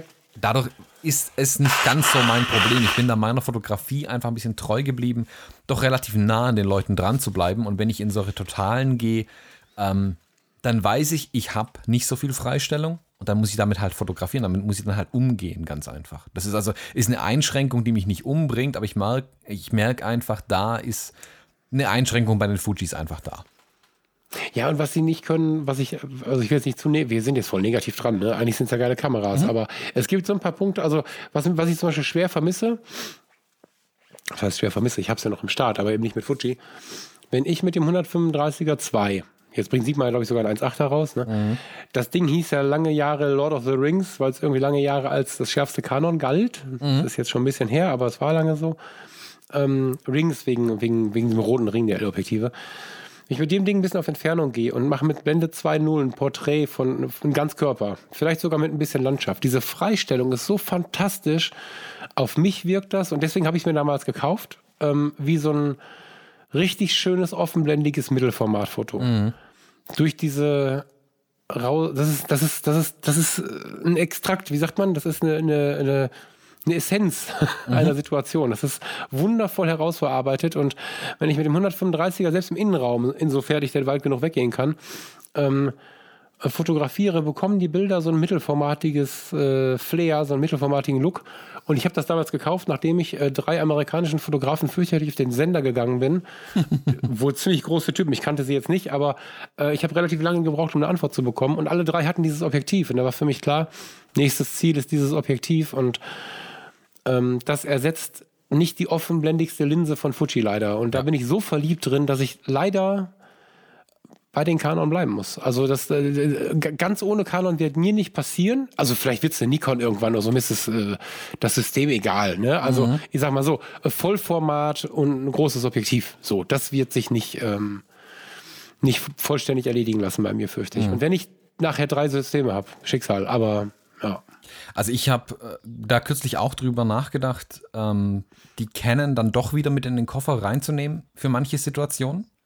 Ähm, mhm. Habe mich dann aber ehrlich gesagt ein bisschen auch an der, an der grundsätzlich anderen Bedienung der Canon wieder ein bisschen gestört, weil es dann in der Situation dann doch wieder einfach eine Denkaufgabe ist, sich jetzt wieder an, eine, an die Canon Spiegelreflex zu gewöhnen, äh, um da kurz mal umzuschalten, finde ich. Mhm. Weil ich jetzt halt so extrem gewohnt bin, die Fujis während den Reportagen auch einzusetzen oder auch während den Porträts. Und bin dann irgendwie mhm. auf den Trichter gekommen, da meine, meine 5Ds ja auch nicht mehr die neuesten sind, ähm, die werden ja irgendwann auch mal ersetzt werden müssen. Die, die Dreier hast du, ne? Ja. oder?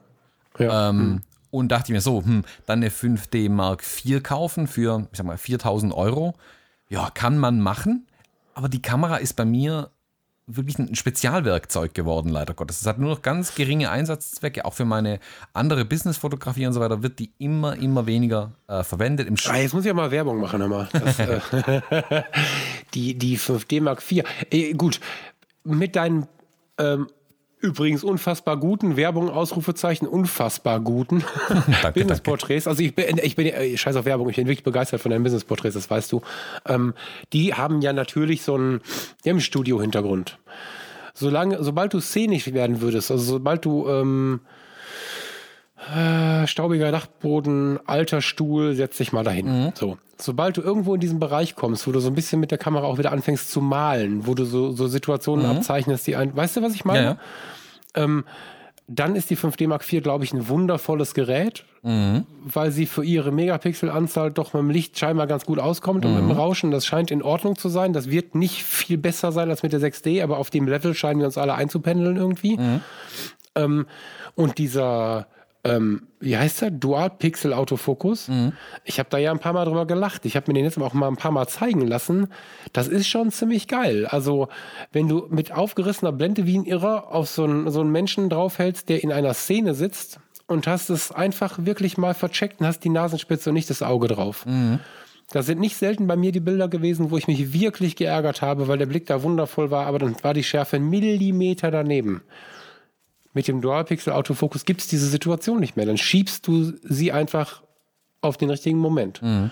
Und ähm, bei einem, bei einem kunstfühlenden ähm, Porträtfotografen ist das die geilste Kamera, glaube ich. Ne? Also ich, ich heule viel, dass Canon mal innovativer sein kann, aber die 5D Mark IV ist schon ein gutes Arbeitstier. Mhm. Das, ähm, das denke ich schon.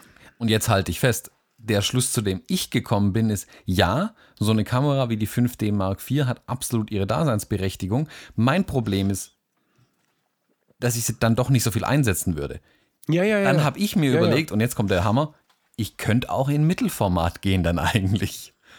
Und ich habe mir Du kannst ins Fuji-Viertel vom Mittelformat Genau, dann habe ich nicht ernsthaft die Fuji GFX wieder in Betracht gezogen. Weil das ist eine Kamera, mit der kann ich guten Gewissens, gerade diese Business-Sachen, ähm, größer, also wenn es mal Richtung Produkt oder sonstigen Kram geht, dafür ist die ja wie geschaffen eigentlich, die Kamera. Also sie ist eigentlich dafür ähm, geschaffen. Und wenn ich ja. die dann aber auf ihrer Größe, die ist ja nicht so riesig auch, die kann man dann auch mitnehmen. Und die könnte dann durchaus für diese ähm, weitwinkligen Geschichten, diese Porträtgeschichten durchaus herhalten. Also für die Paarfotos kannst du hier nehmen. Die ist zu langsam für, für, die- für Reportage, die äh, ist nicht Gesellschaft. zu gebrauchen, klar. Und, und abends hat sie, ich glaube, sie kann auch nur ISO 800 oder so, ne? Oder verwechsel ich das jetzt? Ich weiß gar nicht. Weiß ich gar nicht, aber dafür ist er auch nicht gedacht. Nee, genau, ne, also die Mittelformatigen sind ja alle nicht so richtig schnell, nicht so richtig lichtstark und so. Aber ähm, für die, das wäre die einzige äh, Alternative, die ich mir vorstellen könnte, um auf diesen Look zu kommen. Genau. Ne, so, und, und sie und die Pentax sind ja die beiden, die man bezahlen kann. Für eine Phase One müssen wir noch viele Weltmeisterschaften und äh, äh, äh, Formel 1 und Fußball fotografieren, fürchte ich.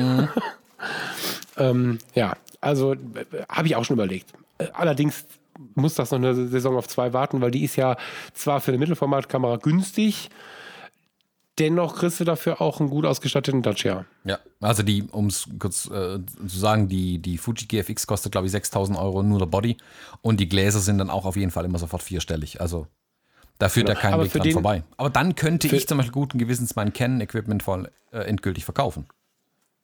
Das stimmt. Aber was, was du vielleicht aufklären musst, ich finde es ja nicht ganz unwichtig, uns hört ja nicht nur der Profi zu. Wir tun hier so, als wenn 6000 Euro für eine Kamera günstig wären. Das ist so nicht gemeint. Wir reden von dem Vergleichspreis. Also wenn du dir eine Hasselblatt äh, in digital anschaust, die in etwa die Werte von der, von der Fujifilm hat, dann bist du bei über 20.000 Euro. Ah, locker, eher Richtung 30. So, ich habe die genauen Preise gerade nicht. Ich glaube, irgendwo bei, bei, bei, bei 21 geht es, glaube ich, los und bei paar 30 ist Schluss, je nachdem, wie viel Megapixel das Ding dann am Start hat. So eine Phase One ist dann nochmal deutlich drüber. Also die Preise für Mittelformatkameras sind, sind enorm hoch. So neuer Audi, neuer Mercedes, da können wir irgendwo gucken in den Preisklassen. Während du ähm, mit der Pentax, oh hey, wie heißt sie jetzt?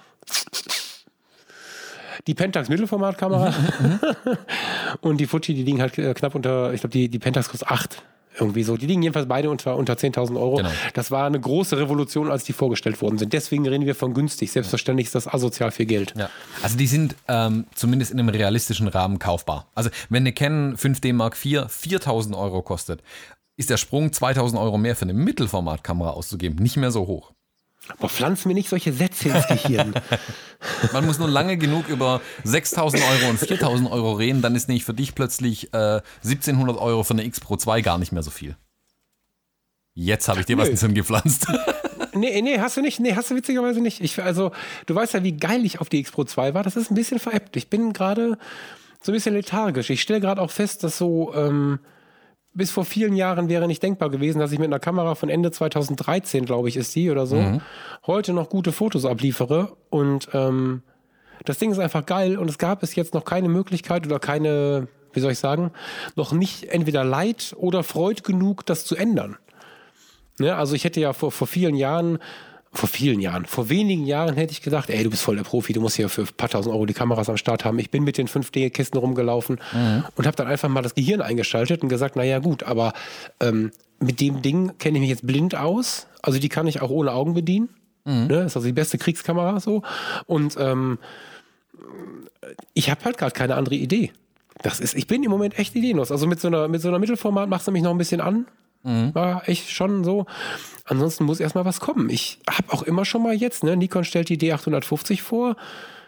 Mal gucken, was da so geht. Ich habe mit Nikon angefangen. Das war schon sympathisch. Also ich, Ich muss So auch richtig- zugeben, ganz ehrlich, die Nikon D850 hat mich mehr gereizt wie die 5D Mark IV von Canon.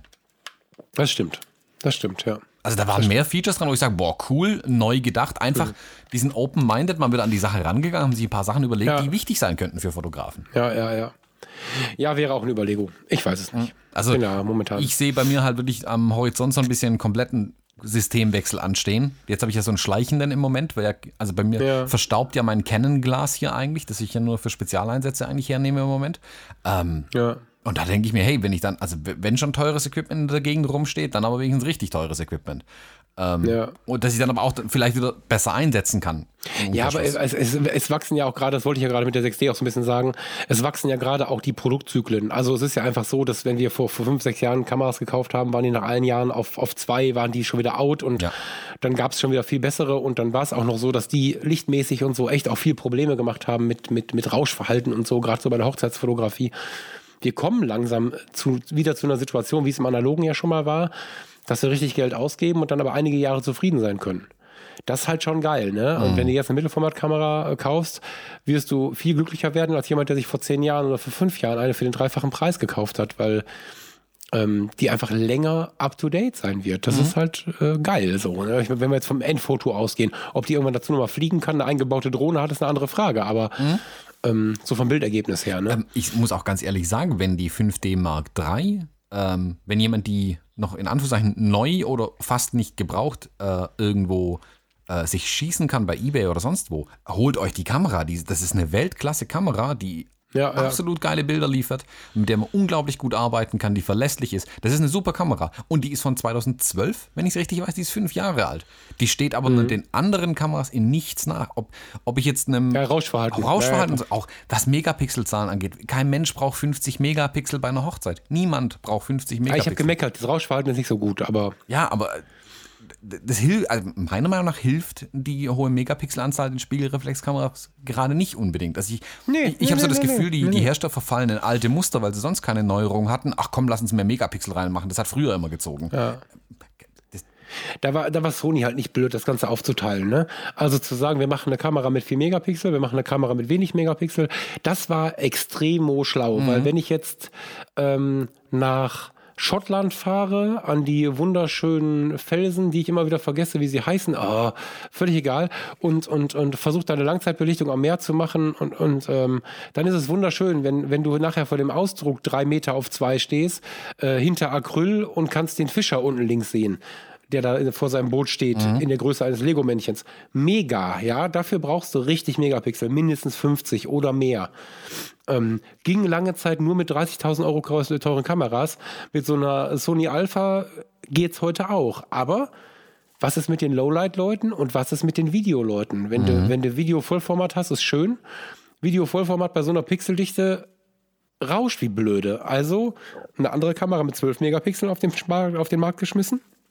Und schon hast du das andere Extrem. Dazwischen positionieren wir noch so ein Prosumer-Gerät. Ne? Also die, sind, die haben es richtig geil gemacht, finde ich. Ja. Irgendwie 20 Megapixel, was hat die? Die normale? Ich weiß gar nicht. Ja, sowas. Alpha 7 ja, ja, ohne- Sowas rum. So, ne? Äh, Ist dann so quasi die 6D. Und dann haben sie zwei 5Ds, indem sie die äh, S und die R geschaffen haben, ähm, womit die Lowlight- und Reportageleute eher sich zu den 12 äh, Megapixeln bewegen, die Videografen genauso. Und die, die Landschafts- und, und Details haben wollen und vielleicht im Studio ganz tolle Porträts und Detail haben wollen, die holen sich halt die 50 Mega. Geil. Ja, ist vernünftig. Finde ich nicht verkehrt. So, jetzt haben wir, boah, jetzt haben wir ganz schön Technik geredet heute, ja? Ja, ich habe noch eine geile Frage. Echt? Her damit. Ja, ja, ich habe noch was mitgebracht aus, also was nicht Technik ist. Ja, es ist schon Technik, aber es ist mehr so Mindset irgendwie. Technik-Mindset, gibt sowas? Hm, Ja, jetzt ja. Ähm, jetzt ja. Ähm, in einer Facebook-Gruppe ähm, vom Uncle Bobcast, gute Gruppe, ähm, gab es neulich eine Diskussion, die fand ich so scharf, die wollte ich mit dir nochmal angesprochen haben. Und ich habe es vorher nicht groß getan, weil ich eigentlich hier mal hören wollte, was du so denkst. Okay, her damit. Ich weiß nicht, ob du sie auch gelesen hast, keine Ahnung. Da war ein Gast, ich glaube, es war ein Gast und kein, ne, es war ein Gast, äh, der hat sich äh, die Kamera des Fotografen geschnappt, während der auf dem Klo war. Die Kamera lag am Tischplatz und hat da ein paar witzige Fotos mitgemacht. Und der Gast war, der, der Fotograf war davon ein bisschen geschockt. Das war so die Grundsituation. Und da dachte ich schon, wie krass. Was ist das für eine Gesellschaft, wo einfach, einfach jemand an das teure Equipment geht, was da rumliegt und Fotos macht, fand ich jetzt auch nicht so geil. Also seine Aufregung habe ich schon verstanden. Man kann mal fragen, man, so, aber einfach nehmen und hihi, da mit der Kamera da rumrennen, sowas beschrieben, finde ich schon ziemlich ungeil. Und meine Situation ging eher da so in die Richtung, habe ich beim Vorgespräch nicht aufgepasst, habe ich die Leute nicht gut genug gescreent, habe ich nicht gemerkt, was das für eine Gesellschaft ist, was, wie, pass- was passiert da und wie hätte ich den angesprochen. Ähm, die meisten Kommentare waren aber, wow, wieso lässt denn deine Kamera da liegen? Ich nehme immer beide Kameras mit aufs Klo und meine Tasche liegt im Hoteltresor, wenn es einen gibt. Das waren so ein Großteil, nicht die meisten, aber ein Großteil der Kommentare. Und ich dachte, wie Kameras mit aufs Klo nehmen, das wird mir im Leben nicht passieren. Also wenn ich jetzt mit den Kameras am Klo vorbeikomme, dann Schicksal, ne? Aber mhm. ähm, ansonsten liegen die, also ich habe halt dann gedacht, never ever würde ich jetzt irgendwie so ein Sicherheitsdrama machen. Entweder ich finde die Gesellschaft so gut und vertraue der ganzen Kiste so und habe das so gut ausgewählt, dass meine Kameras am Platz liegen und meine Fototasche beim DJ oder irgendwo in der Ecke. Also meine ich wirklich so, gar nicht jetzt um Witz zu machen, sondern ich lege die Kamera in irgendeine Ecke, die Tasche, damit ich nachher weiß, wo sie ist. Früher habe ich die immer so ein bisschen mitgenommen, dann so in der Nähe liegen gehabt, bis dass ich sie irgendwann nicht mehr gefunden habe, wie so Ostereier. Mhm. Ähm, somit habe ich, meine, hab ich meine Ecke, da liegt die Kameratasche. Manchmal ist es halt dann der DJ und meine Kameras liegen am Platz. Also ich würde nie auf die Idee kommen, da um Safety und Hilfe und ich muss da irgendwo mitnehmen, da geht mir einer ran. Wie machst denn du das? Also erstmal, wie findest du das? Vielleicht, das würde mich interessieren, dass der mhm. Typ da Fotos gemacht hat, die so witzig waren und damit dann quasi mit der Kamera lachend auf den Fotografen zukam und ihm die wiedergegeben hat mit dem Hinweis, haha, Fotos gemacht. Und zweitens, wie gehst du mit deinem Equipment um auf einer Hochzeit, abends, auf der Party? Also wäre ich in der Situation des Fotografen gewesen, also ich habe auch gerne mal die Kamera einfach auf dem Tisch liegen ähm, wenn ich sie gerade nicht brauche, wenn ich selbst beim Essen bin zum Beispiel, da will ich nicht ständig das Ding umhängen haben und vielleicht ist meine Tasche nee, gerade nicht Wenn du nicht da bist. Genau, aber wenn jetzt jemand die Kamera genommen hätte, während ich nicht da bin, wäre ich vermutlich auch erstmal geschockt gewesen. Also äh, ich habe wirklich mhm. auch nichts dagegen, wenn der mich fragt oder, also ich kann mich jetzt an die letzte Hochzeit erinnern, wo ich wieder gefragt wurde, hey, was ist denn das eigentlich für eine Kamera? Dann drücke ich die denen auch einfach in die Hand und sage, da nimm in die Hand, das ist eine Fuji, die ist voll cool. Ähm, guck mal mhm. durch, man kann im Sucher die gemachten Bilder sehen. Da sind die, wow, cool. Ähm, aber wenn er sie jetzt ungefragt nimmt, ist natürlich schon so ein bisschen eine Sache, wo ich mir denke, naja, das muss eigentlich nicht sein. Ähm, Versicherung hin oder her, ich habe eine Hochzeit zu fotografieren. Ähm, ich habe zwar mhm. vielleicht einen zweiten Body dabei, aber wenn da mal ein gutes Glas drauf war und das Ding ist jetzt in tausend Teilen auf, dem Tanz, auf der Tanzfläche, äh, nicht so cool. Und selbst wenn nichts passiert ist, kann man eigentlich nicht machen. Ähm, mhm. Ich bin dann wie du, dann muss man sich nochmal drüber nachdenken, ob man die Leute falsch eingeschätzt hat, wobei das sieht man den Leuten ja auch nicht an. Und bei 120 Leuten auf einer Hochzeit kann man es auch nicht jedem ansehen, ob der einem ja, das, äh, das, sich das Equipment irgendwann krallt. Ähm, ich bin aber mittlerweile so, dass ich es nicht offen, also ich lasse es nicht offen liegen, wenn ich nicht dabei bin. So. Ah, spannend, okay. Ich habe meine äh, kleine Umhängetasche von Owner. Ähm, da habe ich immer so zwei, drei Objektive äh, drin. Ich habe ein Body an meinem äh, Spider-Belt dranhängen, das ist die X Pro 2 meistens, und am Umhängegurt meine XT2. Und dann steht. Kannst du, äh, entschuldige, ja? entschuldige mich da so reinlaber.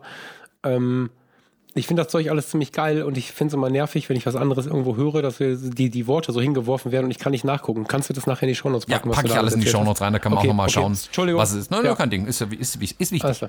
Ähm, und ich habe da noch einen großen Koffer, so einen Rollkoffer von Tamrac, glaube ich, ja, ähm, in dem mhm. der ganze Rest drin ist. Da ist das ganze Gerümpel, Akkus, Speicherkarten, äh, Blitze, alles Mögliche. Ein Schokoriegel hast du nicht gesehen, da ist alles drin. Ja, ja. Ähm, ich park die Kamera, äh, die, die große Tasche mittlerweile ungern beim DJ.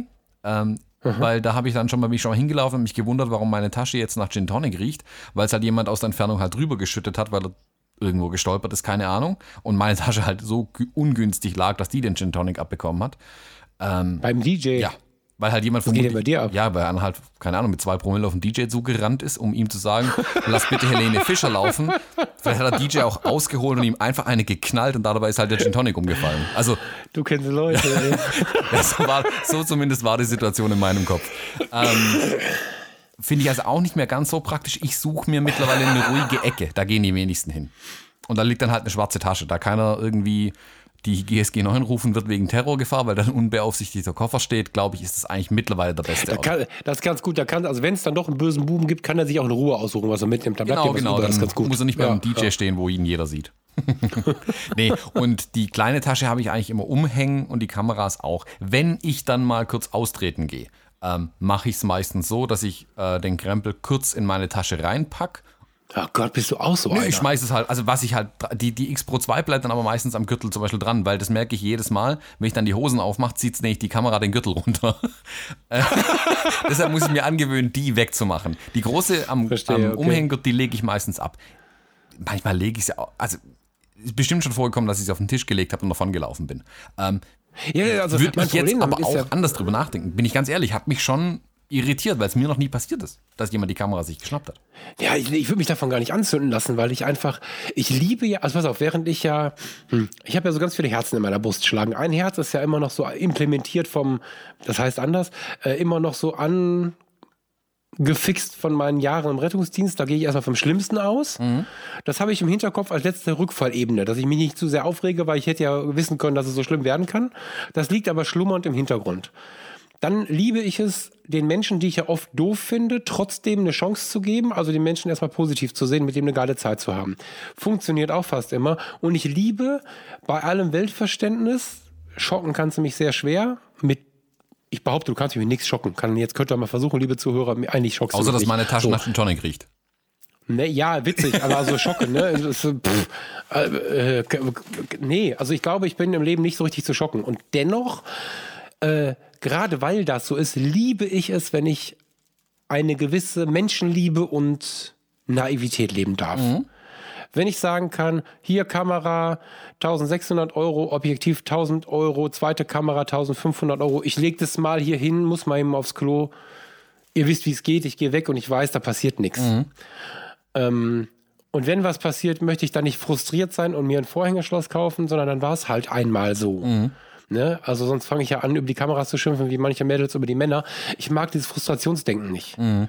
Ne? Und deswegen ähm, war ich sicherlich von der Situation so ein bisschen, oh, das geht aber nicht. So, das hatte ich auch im Kopf. Als dann aber alle anfingen, eine riesen Arie zu schmettern, das wie Sicherheit und ich nehme das alles mal mit und keine Ahnung, war ich schon so ein bisschen erschrocken, weil ich so nicht denken möchte. Das, ich verstehe, warum das so ist. Ich möchte das auch niemandem abspenstig äh, machen oder so. Ich will kritisiere da niemanden, der dann vorsichtig wird. Ich selbst möchte meine Hochzeitsfotografie so leben, dass ich ähm, mittags spätestens in der Gesellschaft angekommen bin. Das hat bis jetzt immer geklappt. Mhm. Möchte mit den Leuten einen geilen Arbeitstag haben. Kann man das vielleicht so umschreiben irgendwie? und äh, möchte auch meinen Kram da liegen lassen. Äh, und wenn irgendjemand, also ich bin mir relativ sicher, dass die Hochzeitsgesellschaften, die ich bis jetzt hatte, äh, wenn da dann jemand mit meiner Kamera rumgelaufen wäre, hätte dann irgendjemand anderes gefragt, was er denn da tut. Und ähm, in dieser Welt mag ich leben. Mhm. Und ähm, ja, deswegen ja muss ich gestehen, darauf gar nicht so abgegangen bin ja. irgendwie. Das ist ja auch prinzipiell löblich. Also ich gebe auch zu, ich räume die Kamera nicht unbedingt weg, weil ich denke, dass mir die jemand vom Tisch runterklaut. Weil ganz ehrlich, das macht er leichter an der Tasche, wo ihn keiner beobachtet, als sie vom Tisch sich zu schnappen. Mhm, ähm, mhm. der, der Kram liegt hauptsächlich deshalb in der Tasche, damit ich weiß, wo er liegt weil wenn ich dann vom Klo zurückkomme und nicht weiß, wo habe ich meine Kamera hingelegt, ist auch blöd. Also muss ja seine Kamerafinder-App genau. installieren. Dann ähm, und ich kenne mich selbst. Ähm, so ein Weinglas kippt schnell mal um. Und das muss ja, also das da unterstelle ich gar keine böse Absicht an, aber wenn dann meine Kamera im Weg liegt, riecht sie halt nicht nur nach Gin Tonic, sondern auch nach Rotwein und irgendwann gibt es dann ein Problem. Also, keine Ahnung, meine 5D hat mal eine Ladung Jägermeister abbekommen, oder vielmehr das Objektiv hat eine Ladung Jägermeister abbekommen kein Problem. Feuchtes Tuch abwischen, roch halt eine Weile komisch. Ähm, es kann aber halt auch schief gehen. Und ah, die Sigma Art sind ja zum Beispiel nicht, nicht, nicht äh, spritzwassergeschützt. Genau. Ne? Und das selbst ja. eine spritzwassergeschützte Kamera ist bei einem wirklichen Schwallwasser, ist es dann auch schnell mal vorbei. Ach komm. Ja, also habe ich schon. Nein. Doch, habe ich schon gesehen. Nein. Hm? Die Hersteller, die stellen sich immer an, aber das glaube ich. Nee, nee, ein äh, befreundeter Fotograf hat sein, ähm, sein ähm, eins von seinen L-Objektiven eingeschickt und Ken meinte, dass es nicht abgedeckt sei, wenn da Wasser drüber gelaufen ist in der Art und Weise. Ah ja, es sind aber auch nicht alle voll geschützt, ne? Das wissen viele Leute nicht. Die reden alle immer schön vom Spritzwasserschutz. Der ist aber verschieden Kategorien, genau, also der genau, ist genau, verschieden genau, stark bei den Canon-Objektiven. Es gibt welche, die es besser können, es gibt welche, die es schlechter genau. können. Ne? aber natürlich, da ist ja. es halt so klar, dann ist man halt, äh, ist auf jeden Fall ein Problem. Wie gesagt, das sehe ich eigentlich als größeres Problem, als dass jemand meine Kamera klaut. Wie gesagt, mein Koffer ist für alle offen sichtbar. Meine Tasche, meine kleine Tasche hängt sehr wahrscheinlich immer noch an meinem Stuhl, wo meine Objektive drin sind. Und so ein Fuji-Objektiv ist so klein. Hat da ein Handtäschchen, der genau. Und äh, die oh sind viel schneller genommen. Aber da, da, also ich habe noch nie die Befürchtung gehabt, dass mir jemand ähm, was aus der Tasche klauen würde, ganz ehrlich. Also da, da bin ich, da gehe ich genauso, ist nicht, da kann man vielleicht, vielleicht kann man sagen, naiv an die Sache ran. Ähm, ich vertraue da den Leuten einfach. Ja, also, ja, ja. ich möchte, vielleicht ist das auch so ein bisschen so ein Ausufern, was ich gerade so in der Gesellschaft beobachte, warum ich darauf nicht eingehen möchte. Ähm, an anderer Stelle ging es mal um Kameraklau das war keine Hochzeit, sondern eine Taufe oder so. Mhm. Da waren halt mehrere Gesellschaften und offene Räume und keine Ahnung, plötzlich war die Kamera weg. Mhm. Die irgendwo an der Tür, in der Tasche, weiß der Teufel so. Und dann lese ich da drunter, das war nicht bei Uncle Bobcast, das war, glaube ich, bei Hochzeitsfotografen unter uns oder so. Es war ein Hochzeitsfotograf, der aber irgendwie eine Taufe oder so fotografiert hat. Ist schon ein bisschen her. Und dann las ich darunter dreimal dieses populistische, es wird immer schlimmer. Ja, genau. Und das da habe ich halt Merkel. drauf. Ja. Meine Kamera Genau. ist weg. Ja, so, diese, ja, ich habe jetzt gerade gedacht, das meinst du ernst, ich habe jetzt gerade doof geguckt. Na genau. ne, genau. Dieses ganze populistische Geheule, wie schlimm alles geworden ist und, und dass die Welt immer böser wird und so. Ähm, wenn, wenn die Leute mal sehen würden, was früher alles passiert ist, als unsere Medien noch nicht so gut waren, da würden die sich ganz schön umgucken. Und ähm, ich, das ist mit ein Grund, warum ich einfach versuche, auf sowas nicht so. Hallo Leica? Äh, nicht, so, nicht so intensiv zu reagieren einfach. Und ähm, ja. Ja, spannend. Ich wollte mal hören, wie du das machst. Ich habe es mir schon gedacht, dass du da auch ein bisschen vorsichtiger bist als ich. Ähm, aber in, an der Stelle mag ich so meine, meine Naivität gerade so ein bisschen irgendwie. Irgendwann geht es vielleicht nach hinten los. Ich werde berichten, aber im Moment ähm, bin ich ganz sauer damit, irgendwie alles frei rumliegen zu lassen. So. Also ich weiß auch nicht, was es für ein Signal aussenden würde, wenn ich an meinem großen Kamerakoffer, der hat so einen Reißverschluss, der ringsum geht, wo zwei, äh, wie heißen die Dinger am Reißverschluss, die zum Zumachen, diese Ziehdinger dran sind. Also ich könnte da quasi ein kleines Vorhängeschloss hinmachen. Aber wie würde denn das bitte aussehen, wenn ich jedes Mal, wenn ich von der Tasche weglaufe, vor das Vorhängeschloss wieder zumache? Das Brautpaar wird Ja. sich ja auch denken. Also der glaubt auch, wir würden ihm hier sein Zeug klauen. Also das ist ja auch Ja, ja, genau. ein bisschen auch ein Schlag Genau, ins. Gesicht. Ja, ja. Aber das ist, ähm, bevor wir zum Ende kommen, vielleicht noch kurz, immer wieder spannend für mich zu beobachten, wie verschieden auch Hochzeitsfotografen ihre Paare sehen und wie verschieden Paare ihre Hochzeitsfotografen sehen. ja, also ich bin ja einer, der immer eher nah dran ist.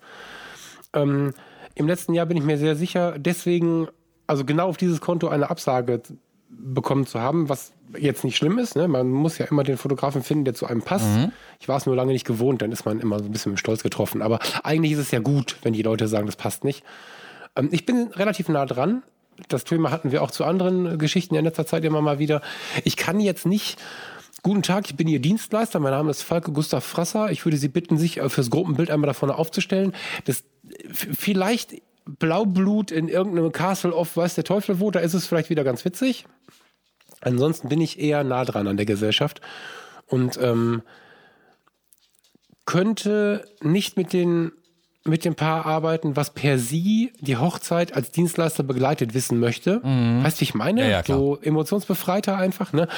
Ähm, und es gibt einfach die Fotografen, die das aber auch so wollen. Also die meine Naivität zum Beispiel gar nicht verstehen, sondern da zum Arbeiten sind, in, dann oftmals auch gar nicht diesen Sitzplatz haben wollen, auf den ich ja so sehr poche, weil ich so wichtig finde für auch den gesellschaftlichen Ablauf am Abend und so.